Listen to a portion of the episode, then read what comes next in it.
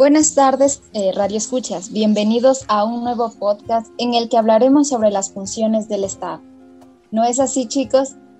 Sí, me, parece. Definitivamente, Definitivamente. Bueno, comenzaremos con Víctor. Víctor, ¿nos puedes mencionar cuáles son las funciones del Estado desde un punto de vista histórico o como lo quieras dar a conocer? Eh, ¿Cuáles son? Listo, para hacerlo más conciso y saber qué son las funciones del Estado es eh, romper esa concentración del poder en una sola persona, ¿sí? Como, lo, como se caracterizaba en la monarquía. Y se va a distribuir el poder entre órganos del mismo Estado. Entonces, esta división de poderes da lugar a las funciones del Estado. Exacto, así como lo mencionaba Montesquieu, eh, la base de un Estado democrático, republicano en este caso, es la división de poderes. Entonces, si nos centramos dentro de un contexto dentro de nuestro país, eh, existe desde, o tiene su origen desde 1830 hasta la Constitución de 1998, donde existían solo tres poderes del Estado. Actualmente ya son más eh, divisiones, ¿verdad, Víctor? Sí, exacto. Ya desde la Constitución del 2008 ya se implantaron nuevos poderes, en este caso dos, el de transparencia y control social y el de función electoral. Qué interesante sí. es interesante, más que todo en la profundidad que se le va a dar a cada función dentro de una limitación histórica.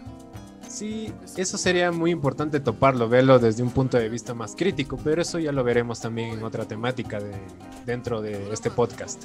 Ya, ok. ¿En qué consisten entonces las demás funciones, Evelyn? Bueno, a ver, para iniciar la función ejecutiva está integrada por la presidencia y la vicepresidencia de la República, aparte de los ministerios y otras organizaciones que son necesarias para cumplir eh, dentro de su ámbito de competencia lo que son las funciones de rectoría del Estado. Uf, y se podría decir muchas cosas más, pero pongamos atención en la, fusión, en la función legislativa. Sí, sí, Bien, esta función legislativa es la encargada de formular, modificar o disolver el conjunto de leyes y normas, tanto generales y específicas, que van a regir la vida del país, pudiendo de esta manera normar la vida de la ciudadanía y facilitar de esta manera la convivencia entre sus miembros y el Estado. Y no se olviden que va a estar representada en la Asamblea Nacional. Entonces, estos dos poderes que hemos visto son esenciales pero realmente faltan tres, ¿verdad, Víctor? Así es, mi pana. Faltan tres poderes más. Ya escuchen, el poder judicial concretamente es igual, es de igual importancia que los dos primeros. No se minimiza absolutamente nada. Entonces esta función se va a encargar de, de administrar justicia, sobre todo al interior de la sociedad. ¿sí? Entonces si rescatamos lo que dice nuestra constitución del 2008, la potestad de administrar justicia precisamente emana del pueblo. ¿Sí, Evelyn? Sí, Juan, pero ¿a qué hace referencia esto de los órganos de la función judicial? Verás, precisamente hace referencia a lo último. Estos órganos son jurisdiccionales, administrativos y sobre todo autónomos y auxiliares. Entonces cada uno de ellos le va a corresponder administraciones, competencias y funciones determinadas, con el fin de asegurar precisamente la justicia y, la igualdad en todos los miembros eh, de la sociedad ante la ley. Pero con todos estos poderes del Estado, ¿dónde entra el poder del pueblo?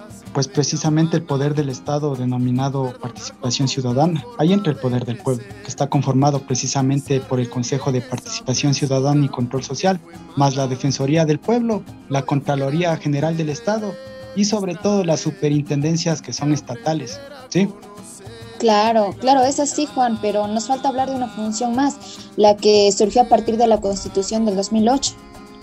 Sí, otra de estas funciones importantes de nuestro país es la electoral, la cual nos va a ayudar a garantizar el ejercicio de los derechos políticos de participación y democracia directa, que se van a expresar a través del sufragio. Chicos, parece que ya está entendido sobre las funciones del Estado pero lamentablemente producción me informa que ya se nos está terminando el tiempo. Así que chicos, nos vemos en el uh, siguiente podcast. Nos vemos, Dani. Ya, que pasen, que pasen bien. Este Ecuador amazónico, desde siempre haciendo. ¡Viva la patria!